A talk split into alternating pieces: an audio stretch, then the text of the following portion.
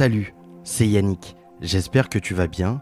Je te souhaite la bienvenue dans ce dernier épisode de la saison 3 de l'émission You Will Never Walk Alone sur YB Voice. Pour clôturer cette saison, je vais te raconter l'histoire qui se cache derrière chaque épisode de l'émission You Will Never Walk Alone. Les émissions ont été réalisées à Lyon, Paris et Grenoble. Mais c'est à Marseille, lors d'un voyage dans des conditions insolites, que j'ai eu l'idée de faire un épisode de fin.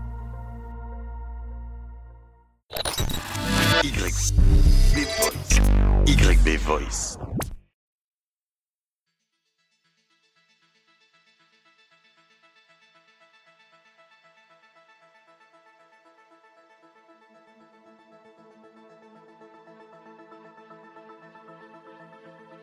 Pour le premier épisode avec Colette Raymond, j'étais à la recherche d'une personne qui avait consacré une grande partie de sa vie auprès des associations humanitaires. Il y a quelques années, mes parents étaient bénévoles pour une association qui aidait les familles à adopter à Madagascar et au Sri Lanka. À cette époque, Colette était la présidente de cette association. Et au moment de l'interview, elle habite Vorep, la ville où j'ai grandi. Alors je me suis rendu à son domicile pour connaître son histoire et la raison de son engagement dans le milieu humanitaire. Alors Colette, comme je le disais précédemment, vous êtes connue pour votre engagement dans l'humanitaire, notamment pour avoir été la présidente d'une association dédiée à l'adoption dans des pays comme l'Indonésie, le Sri Lanka et Madagascar. D'où est venue cette envie de s'engager dans l'humanitaire? Eh bien, quand je suis partie au Sri Lanka, j'ai découvert un pays magnifique, des gens formidables, des enfants euh, superbes, mais euh, à l'époque, c'était en 85, 86, euh, c'était très pauvre. Et il y avait beaucoup d'enfants euh, qui étaient très, euh, qui n'allaient pas à l'école, qui, euh, des familles étaient très très très pauvres. Et ça m'a beaucoup touchée parce que je me suis dit, euh, j'ai adopté mes enfants, mais je ne veux pas les- laisser les autres à l'abandon. Il faut que je fasse quelque chose pour ces enfants. Même si, à mon niveau, j'allais pas faire non plus changer le monde, hein, mais je me disais le peu que je ferais, eh ben ce sera ça que je ferai pour rendre à ce pays ce qu'ils m'ont donné.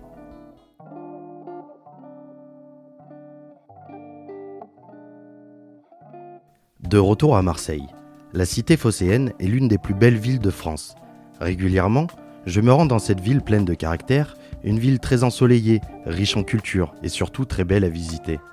Du quartier historique du Panier au Calanque, en passant par la Corniche, la basilique Notre-Dame de la Garde veille sur tout Marseille. La Bonne Mère est le symbole de la ville, un symbole qui rassemble toutes les cultures.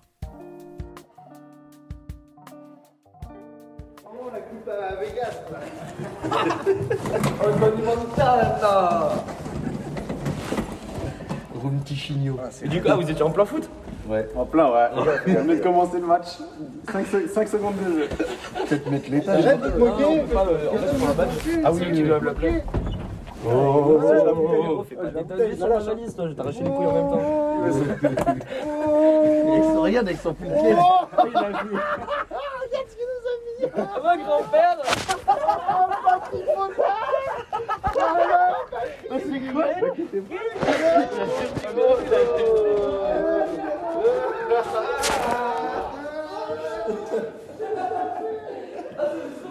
Ça va Sandra?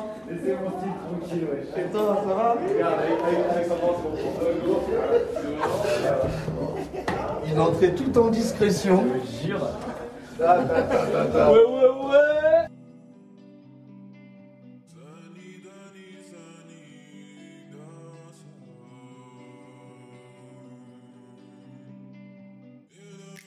Avec les amis de Marseille, les retrouvailles sont à l'image de ce que l'humeur de cette ville dégage. Pour la plupart d'entre eux, ils ont vécu à Marseille pour leurs études. Cet après-midi-là, j'ai proposé à Liam et Sandra de partager le micro. Et forcément, on a parlé de Marseille.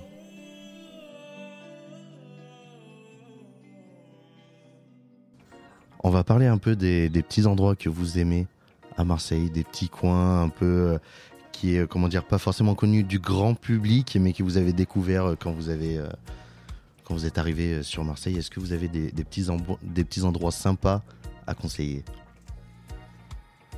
Oh. Moi, je dirais tout de suite, c'est les calanques. Ouais, Et je peux pas dire euh, un endroit précis des calanques parce que toutes les calanques qui sont magnifiques. Du coup, je peux pas choisir, c'est dur. Mais euh, voilà, ça c'est mon première chose à, à quoi je pense. la, la dernière fois, on m'a amené au calanque de Sormiou. Ouais. Terrible, C'est paradisiaque? paradisiaque. Ouais, C'est- vrai. En plus, c'est l'une des calanques qui est plus fréquentée parce que c'est l'une des plus grandes, donc l'une des plus fréquentées et puis la seule accessible en transport.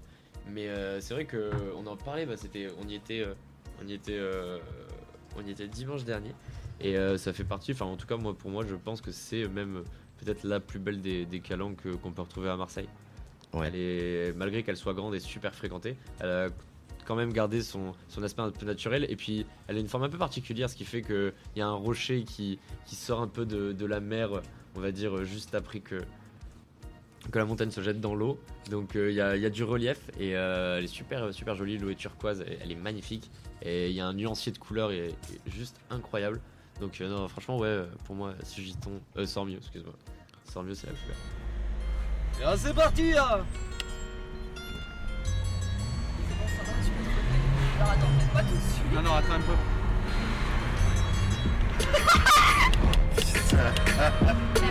on n'a pas de chance. C'est comme le paquet de voitures flics qui passe. Hop, une voiture en face.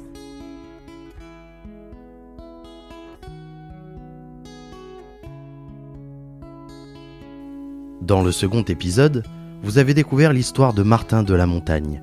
Avec Martin, on s'est rencontrés grâce à Julien, Julien Guyard. Tu as déjà entendu parler de son incroyable exploit dans l'épisode 6 jours pour réaliser deux rêves. Donc j'ai fait ces 60. euh, Enfin, j'étais parti sur le principe de faire un marathon par jour, parce que pour moi le marathon c'était symbolique. Voilà. En sachant que la plus grosse sortie que j'avais faite de ma vie c'était 20 km.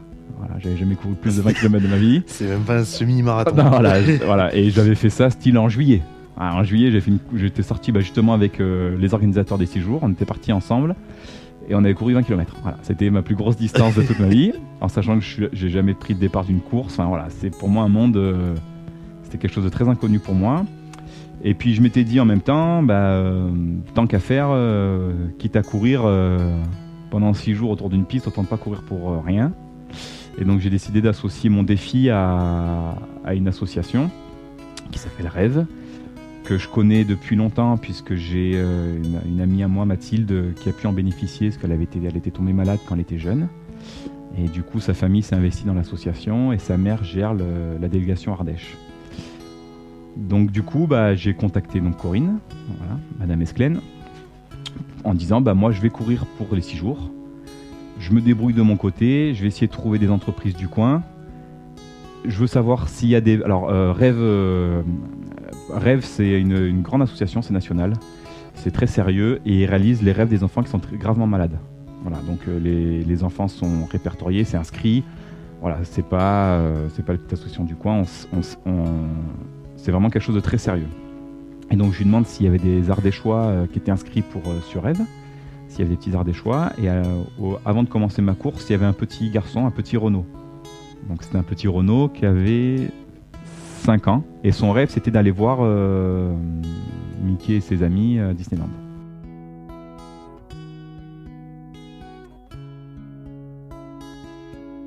À cette époque, je découvre Martin, un entrepreneur qui dégage un esprit de bienveillance et de partage. Auteur du livre Fais de ta vie un poème, Martin de la Montagne nous raconte son tour de France qui a donné un sens à sa vie. Bah tout simplement c'est euh, c'est beaucoup d'enfermement intérieur, peut-être des choses que je n'ai pas osé dire à un moment donné de ma vie, Euh, un caractère très gentil, très ouvert à la rencontre, avec une part de naïveté peut-être, euh, une hyper sens- sensibilité, un côté très sensoriel. Donc voilà, quelqu'un qui, bouscule des portes de partout sans trop réfléchir peut-être et qui sombre tout simplement dans, dans la dépression de manière assez éclair. Euh, avec euh, une noirceur de vie très prenante pendant, pendant quelques années. Et du coup, bah, ce besoin d'écrire pour, euh, pour, pour lâcher prise, pour transmettre, pour donner un message d'espoir aussi. Mais voilà, c'était très thérapeutique à la base. je ne peux pas le cacher et c'est ce que vous découvrez dans, le, dans mon bouquin. On, on découvre le Martin un peu noir, comme je l'appelle. J'en retiens euh, que, que du coup, c'est vrai que c'est un projet que j'ai écrit à 25 ans. Maintenant, j'ai 28 ans. Il y a 3 ans d'écart entre, entre ce qui s'est écrit et ce qui se passe maintenant. Et il s'est passé un million de choses en Il s'est un- il s'est passé un million de choses et je pense que hum, la différence entre la dépression et ce qui se passe maintenant, c'est que je suis positif, j'essaye d'écouter l'autre. Euh, je suis dans la bienveillance avec moi-même et avec les autres. Euh, c'est hyper important, je pense, d'amener du positif au quotidien pour attirer du positif. Je pense que j'avais besoin de traverser cette période très dark pour me comprendre. Euh, ce livre, c'est vraiment un live de voyage, donc il y a beaucoup de questions, beaucoup d'interrogations. C'est très prenant, mais je voulais vraiment faire retranscrire euh, la dépression euh, d'un jeune de 25 ans en écrivant vraiment un live de voyage. Et le message, c'est surtout l'espoir que tout est possible, qu'on peut vite se relever, vite faire autre chose et vite embrayer sur d'autres sujets. Moi, c'est vrai que j'ai eu la chance d'avoir l'écriture et le beat choker qui sont arrivés dans ma vie. Euh, c'est des passions qui m'ont équilibré, qui m'ont canalisé et où euh, j'ai retrouvé de l'ambition aussi. Euh, voilà, le message, c'est surtout de, de patienter. Ça va revenir. Quand on va pas bien, on laisse passer la vague. Elle peut être très longue, euh, mais il faut essayer de, de rien lâcher tout simplement. Ouais, vous êtes sur la rue de la Rep? Euh, oui, on est juste à côté dans le super rue, on passe en caisse là et on se. Ils sont super rue de la Rep. Ok. vers le. Vers le Starbucks. Ok. Vas-y, on se met devant le Starbucks. Ok, nickel, bah, on est juste à côté. Vas-y, nickel. On est en camion. Oh putain, y'a manif. Il y a manif Oh non.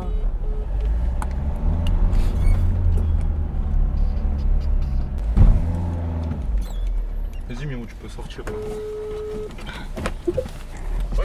Ouais, est-ce que vous pouvez monter jusqu'au Monop? Parce qu'il y a une manif. Et il y a plein de flics.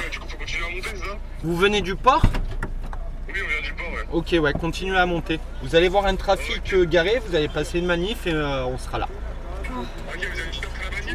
Euh, ouais. Ouais. Plus ou moins. Attendez, je vais me. Vous pouvez fermer comme ça je me gare mieux. Attends, je vais me garer. On va sortir.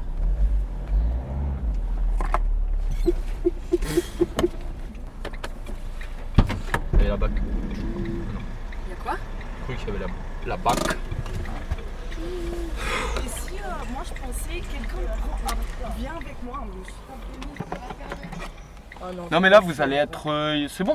Ils vont être derrière, ils ouvrent jamais les portes. Il veut ouvrir, je lui dis non. Ouais, mais là il y a la manif, tu sais. Ouais mais nous on repasse pas par là. Nous en fait vous voyez là où il y a les flics là-bas? On va tourner là. On passait à la clope. Ouais. Nous on va tourner là où il y a les flics en fait là-bas. Pour reprendre le tunnel euh, du VP.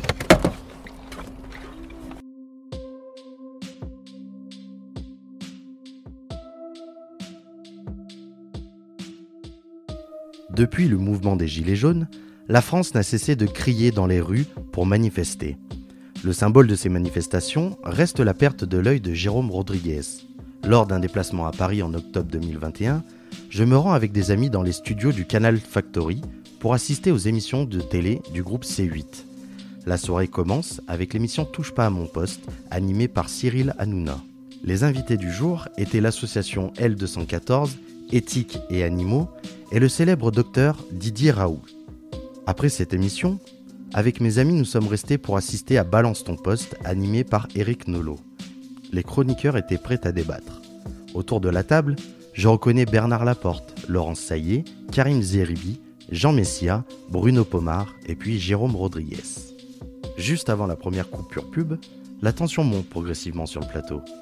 Une fois la pause annoncée, avec mes amis, nous faisions un débrief de l'émission pendant que les chroniqueurs, eux, reprennent leurs esprits.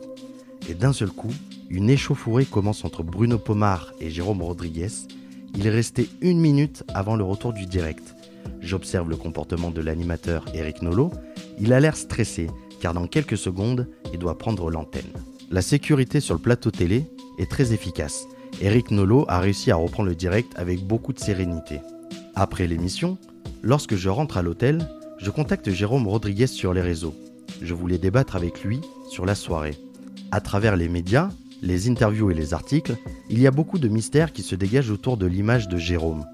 Quelques mois plus tard, je lui demande s'il serait d'accord pour m'accorder une interview. Dans un contexte particulier, lorsque nous avons tourné l'interview, Jérôme Rodriguez sortait tout juste de garde à vue. L'enfer commence, j'arrive en garde à vue. Je suis donc euh, dans un premier temps incriminé euh, d'organisation de manifestations non autorisées en vue de commettre des violences sur personne et dégradation pénale. Tu vois. Et puis bon, normalement, tu te dis, voilà, au pire, grand, grand max, 24 heures, tu ressors, tu as une amende, au pire, un rappel à la loi ou, mais, ou un sans-suite, donc toujours dans la majorité des cas.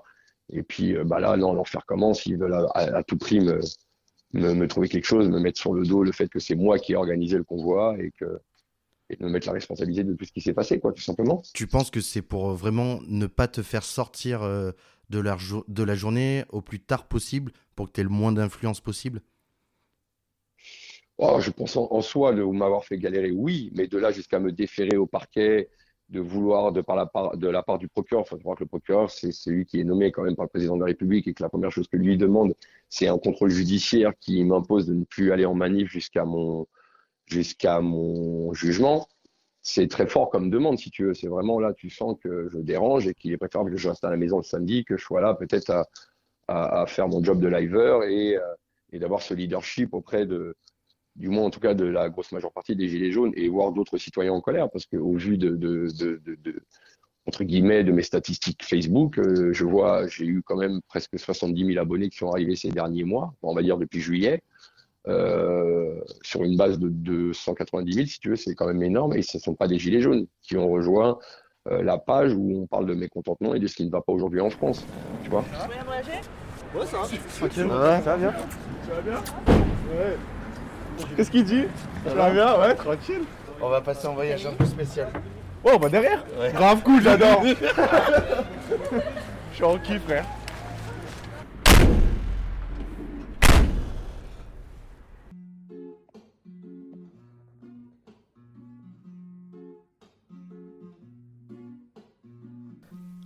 Le 26 octobre 2021, je me souviens que c'était un mardi. J'étais dans la chambre d'un hôtel à Paris, dans le 15e arrondissement, et vers midi, je sors de ma chambre pour aller travailler et manger dans un des salons de l'hôtel. Dans l'ascenseur, j'écoutais une musique de Vanupier, et je me suis souvenu qu'il habitait Paris. Alors je me suis dit que ça serait intéressant qu'il partage son parcours pour l'émission. Lorsque j'installe mes affaires, je téléphone à mon ami Nordine, qui est guitariste pour Vanupier, et je lui demande s'il est possible d'avoir son contact pour une interview.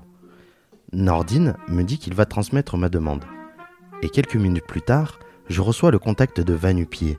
Je l'appelle et il me propose de faire l'enregistrement chez lui le lendemain. Directement après l'appel, je prépare l'interview tranquillement.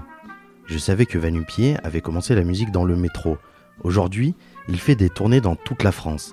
Sa chanson Rockadam compte plus de 87 millions de vues sur YouTube. Alors forcément, je voulais qu'il me raconte l'histoire de ce titre qui a boosté sa carrière.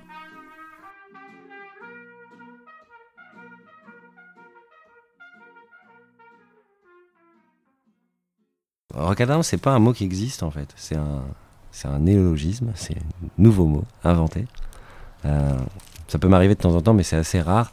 Et c'est surtout assez rare euh, que ce soit un titre, euh, vraiment que, le, mot en question soit aussi le titre du, du, morceau, et que ce soit en plus un morceau hyper euh, connu et tout. Ça, ça m'arrive pas beaucoup d'être dans ce genre de config.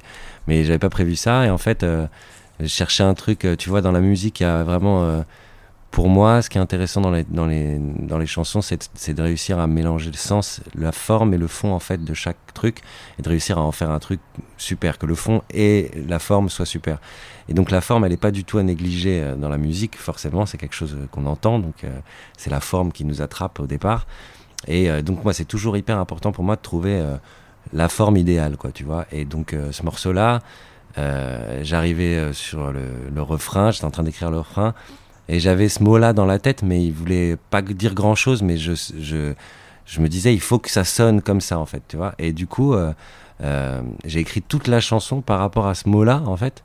Et comment je, moi, je l'ai, entendu dans ma tête, c'est euh, en, en, anglais, il y a une expression qui dit to rock something. To rock something, c'est, euh, tu, tu déchires ce truc-là, tu vois. Genre, euh, euh, rock it, ça, va- être défonce-moi ça, tu vois. On, va, dire ça à un mec qui fait de la musique ou un gars qui fait des, des, des, représentations, tu vois, ça peut être n'importe quoi, des happenings ou des trucs comme ça, on va dire rocket, tu vois, défonce tout. Et, et en fait, cette chanson, elle s'adresse à une fille qui, qui, était un peu dans un truc compliqué dans sa vie. Et du coup, là, donc c'est Rock Her Down, c'est the thing that rocks you down. C'est ce qui te, ce qui en fait, te- au lieu de te, te lever, te, te met par terre en fait, tu vois. C'est tes démons en fait, tu vois. Euh, rock her down, tu vois. Et donc je dis euh, face your rock down, c'est euh, fais, fais face à tes démons et puis euh, bats-toi, lève la tête, c'est ça. Donc j'ai inv- j'ai inventé ce mot-là pour dire ce truc-là parce que il n'y a pas de mot qui existe en anglais pour dire ça comme ça. Donc euh, voilà.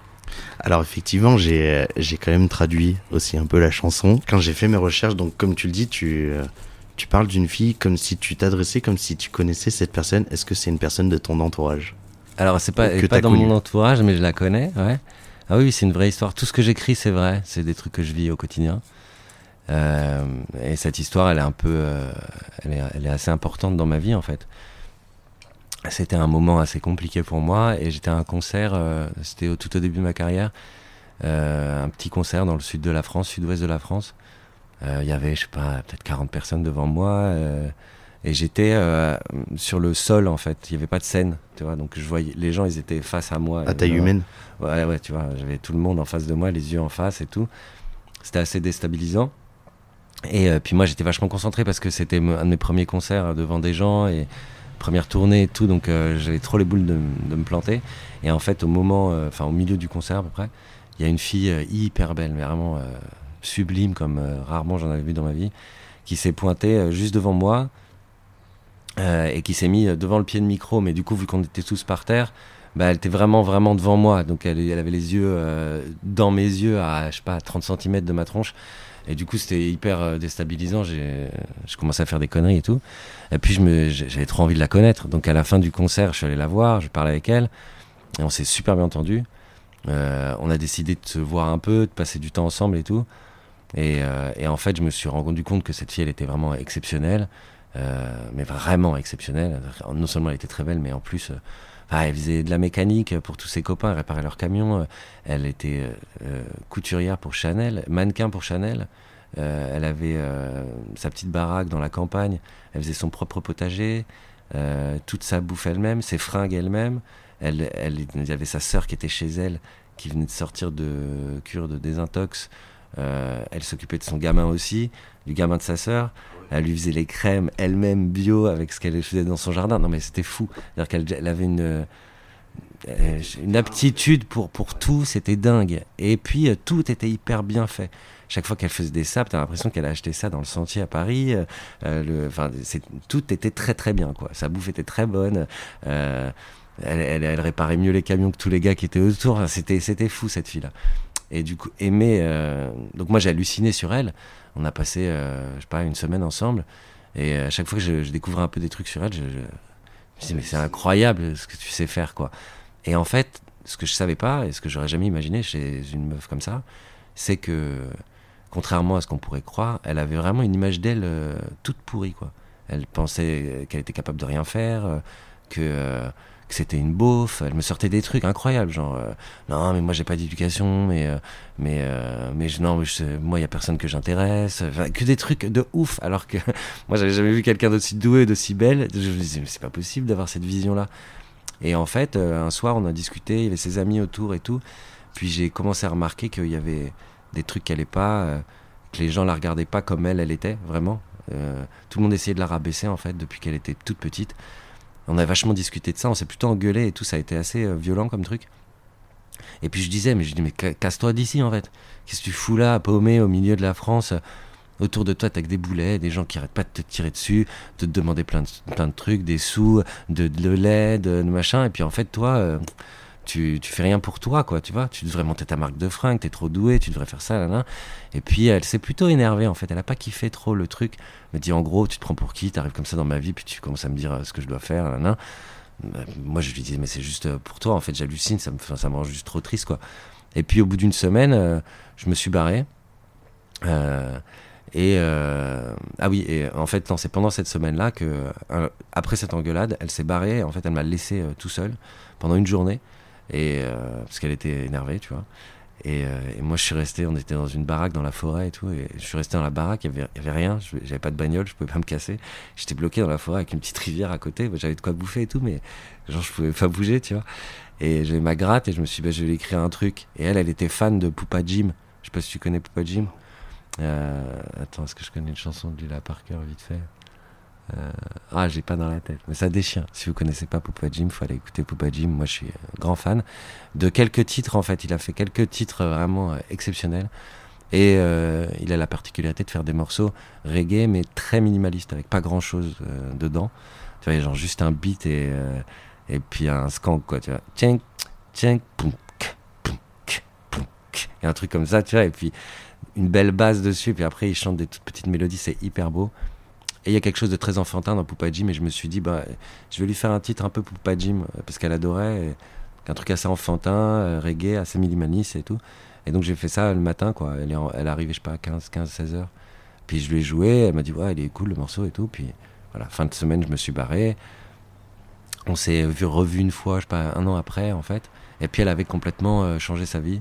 Elle, était, elle avait monté sa marque de fringues, elle était entre l'Inde et Paris pour euh, Finalement, faire elle ses a plutôt écouté le truc, en fait. Je pense que ça lui a, ça lui a mis un petit, un petit, ça l'a réveillé un petit peu, tu vois. Euh, et puis voilà, après je l'ai plus revue en fait. J'ai essayé de la joindre il y a genre deux ans, ouais, pour faire des fringues d'ailleurs. Et, et j'ai pas réussi à la joindre en fait, donc je sais même plus où elle est, je sais pas ce qu'elle fait et tout.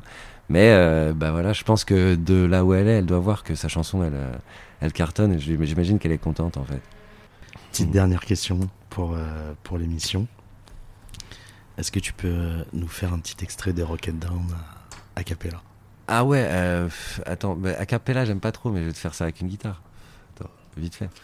Je vais prendre la gratte. Tu veux vraiment rock down? Je peux te faire, euh, je peux te faire, te faire ça et puis un petit bout d'un nouveau titre. D'un nouveau titre, ouais. Bah ouais. Alors, on va se faire, on va commencer par se faire rock down. Bon, et pour moi c'est le matin. Il est genre 15h, mais je me suis réveillé à 2h donc. euh. Voilà.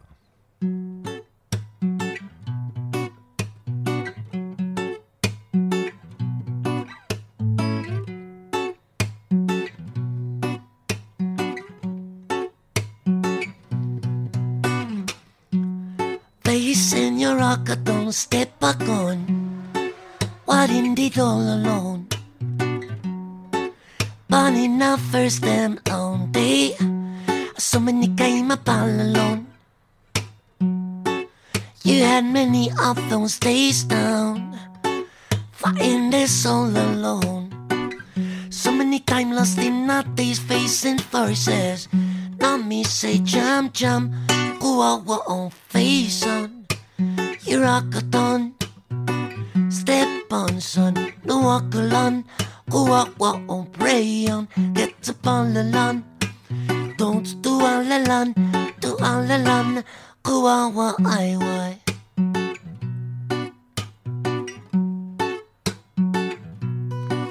Go on, boy. Get it, don't worry. Ace and you rock down. Ça déchire. Ça déchire. Et puis, euh, donc là, là, je suis sur un nouvel album. L'album, il s'appelle Dreamtime. Ça veut dire un moment de rêve. Parce que c'est vraiment ça que je vis depuis que je fais cette musique.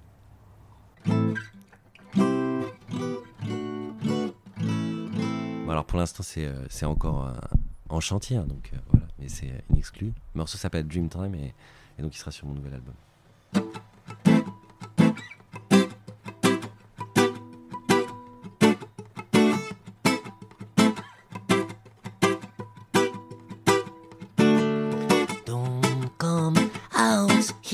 To run.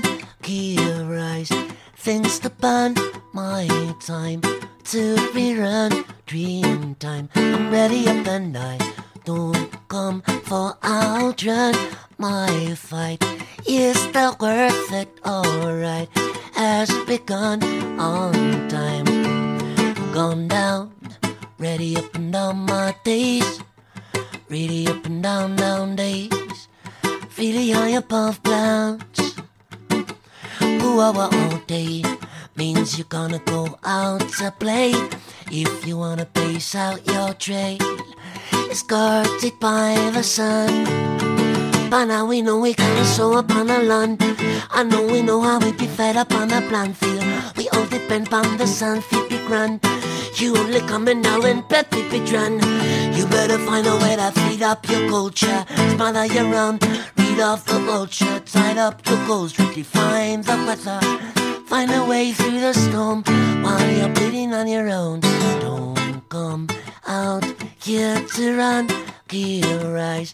Things to burn, my time to be run. Dream time, I'm ready up and I don't come for a journey. My fight is the worth it, alright.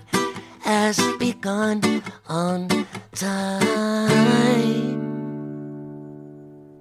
Merci, merci Vanupier, c'était euh, c'était vraiment ouf. Ouais, et franchement, c'est une belle rencontre que j'ai fait aujourd'hui. Pareil.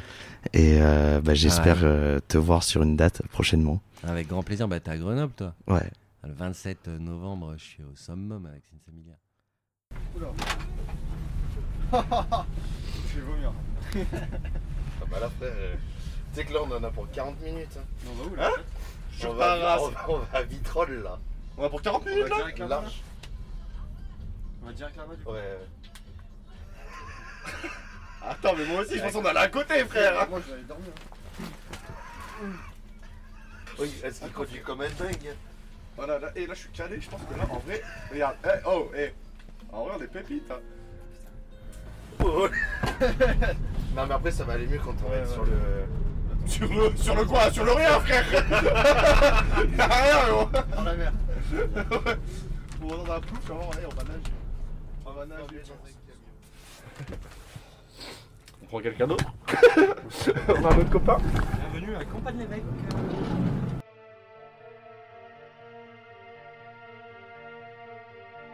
Le 18 février 2022, mon ami Sana m'invite dans son émission le 16-19 sur News FM, une radio grenobloise. Est-ce qu'il y a un dernier projet de YB Voice? Quel est le dernier projet de Bah, le projet le plus fou, c'est celui que je suis en train de, de réaliser là sur trois ans. Mhm. Je réalise une bande dessinée. Une bande dessinée. Ouais. Tu fais une. euh, tu Alors fais non, je dessine pas parce que je dessine comme un pied, mais j'écris l'histoire. Et euh, l'histoire, elle sera sur un peu bah, tout mon entourage, euh, des choses, des petites anecdotes rigolotes de ce qu'on a vécu, mais il y aura toujours une petite pensée derrière.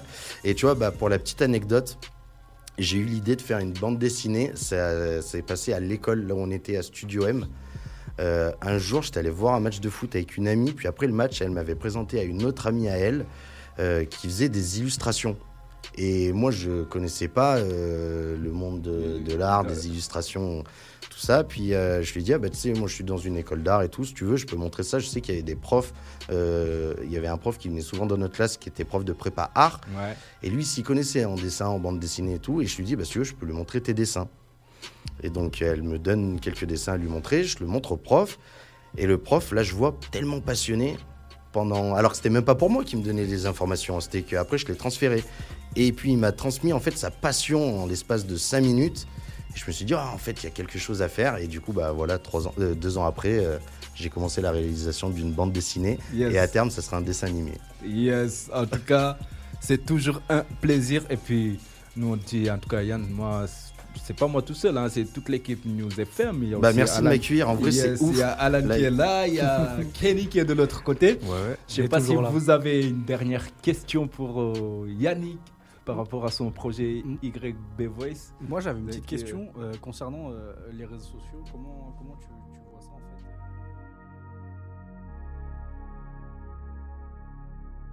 En sortant de l'émission, avant de reprendre le volant, je consulte mon téléphone et je regarde l'actualité sur les réseaux sociaux. À ce moment-là, je devais préparer le documentaire au son du micro. Je tombe sur le compte Instagram de Street Coiffe, une personne qui coiffe les personnes les plus démunies, gratuitement. Alors j'ai tout de suite voulu prendre contact avec le créateur de Street Coiffe, Asni Bekera.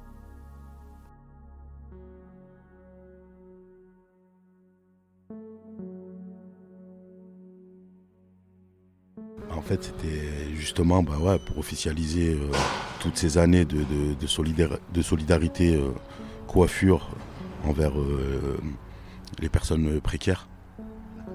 Hein. Connu pour euh, coiffer les personnes les plus démunies à Grenoble, dans la rue. Euh, comment ça t'est venu euh, cette idée? Vraiment de, de se dire, bah voilà, je vais me lever pour aller coiffer les personnes les plus démunies. Bah écoute, ça, c'est début de l'histoire, il commence donc dans les années 90, début des années 90 euh, dans, mon quartier à Tesser. Là, mon père, il, il m'avait trouvé une tondeuse et avec cette tondeuse, euh, j'ai commencé à coiffer les voisins. Donc euh, c'était l'époque populaire des familles nombreuses. Donc euh, voilà. Et à partir de là, j'avais trouvé ma passion en fait de la coiffure. Et après, pour. alors, je coupe, hein, mais pour aller. comment j'ai arrivé au centre-ville, en fait, c'est en, en étant plus. on va dire plus mature, plus, plus mature et, et plus ouvert.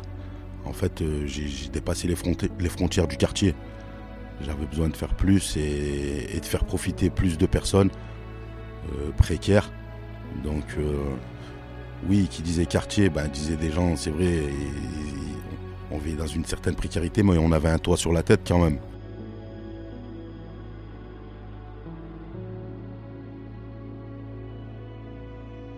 Mais d'ailleurs, cette histoire de, de première tondeuse, alors bien sûr, je me suis renseigné sur toi, comme euh, je pense que tu, bah, c'est normal, hein, je prépare euh, toutes mes interviews.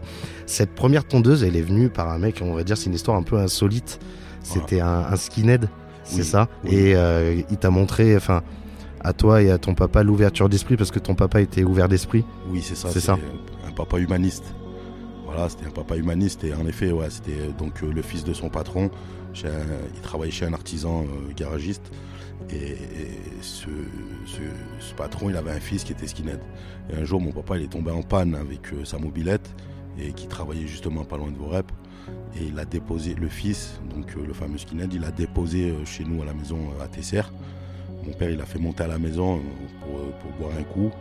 Et nous, en fait, on était tous choqués de. voilà, de. De voir un grand chauve tatoué euh, débarquer à la maison. Oh, en plus, c'était une belle armoire, une belle Ouais. armoire à glace. Et du coup, bon, ben. Nous, on lui a posé des questions. Parce que, tu sais, ils sont siglés, hein, les skinheads, ils sont siglés au niveau des phalanges. Et c'était carrément marqué skins. Et voilà, on était un peu étonnés. Et pour le coup, on- ben, les questions qu'on on lui a posé des questions, et en fait, euh, ça l'a ému. Ça l'a ça, ça l'a ému. Et euh, donc le lendemain, euh, au boulot, à mon père, il lui a ramené sa tondeuse. Le fameux skinhead a ramené sa tondeuse symboliquement pour lui dire qu'en fait, euh, il, a, il arrêtait le mouvement il arrêtait de se raser les cheveux. Alors pour euh, moi, enfant de 10 ans, ça me parlait pas trop. Mais en fait, pour un adulte, c'était un geste fort. Surtout à cette époque-là. Voilà, dans les débuts des années 90, donc le mouvement, il était très actif. Mais euh, là, pour le coup, c'est en grandissant, moi, que j'ai compris le, la valeur de, ce geste. Mais voilà, du coup, mon père, étant quelqu'un d'ouvert, il a quand même réussi à, renverser la vapeur de, de- l'esprit de, ce skinhead. Et, du coup, ben, voilà, de, de fil en aiguille, ça a fait, euh, ben, ça a fait ce que je suis devenu aujourd'hui. Je vous laisse euh, prendre l'air un peu, hein, ça va pas vous. Ouais, laisse-en couvert comme ça, laisse-en couvert. Oh là là. T'es un frappé dans ta tête. Et t'as combien sur l'autoroute à tout hasard Non, je peux aller très vite, hein. 100, je pense. Ouais, il me semble. Tu vois, je t'ai. Bah, t'étais à plus de 130, ça c'est sûr. Il y a qui qui va être derrière avec nous là? Putain, ils sont trois frères. Attends, moi je garde ma cage, frère. Je vais rentrer direct, je vais garder ma place. Dire, c'est pas le moment qui sort. Ah merde. Moteur J'ai besoin d'être en road trip australien. frère. Attends. Pas de dinguerie sur la route, hein. tu roules euh, vraiment bien. Ouais, vraiment. Ah, et je te connais. Non, pas comme d'hab, justement. Alex, il a kiffé. Vous voulez pas Ça va, envoyer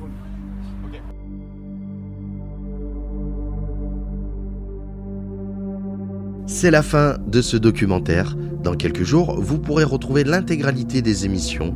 Pour ma part, je tiens à remercier toutes les personnes qui m'ont accompagné depuis juillet 2019 dans la réalisation de tous ces projets. L'aventure fut longue, mais belle. Merci à tous les invités. Il y a eu de belles rencontres, de belles aventures partagées. On dit souvent que les belles aventures ont une fin et qu'il serait peut-être temps de marquer la fin d'un cycle. Débrancher le temps d'un instant, découvrir un nouvel univers, une nouvelle aventure, une nouvelle vie. On a l'air d'être arrivé quelque part là, non La matelas d'ours. Ah mais frère, t'as vu quand il retire Je crois qu'on peut pas descendre. Mais faut pas qu'il ouvre derrière, parce que moi je vais tomber. Attends, il va aller chercher la tisse quand même. Juste un.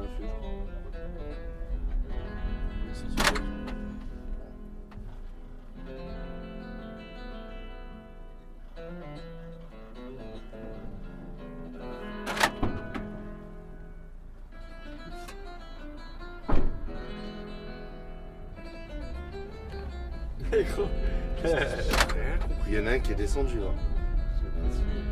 Ah, est peut-être- c'est peut-être Sandra qui a commencé à faire les courses au.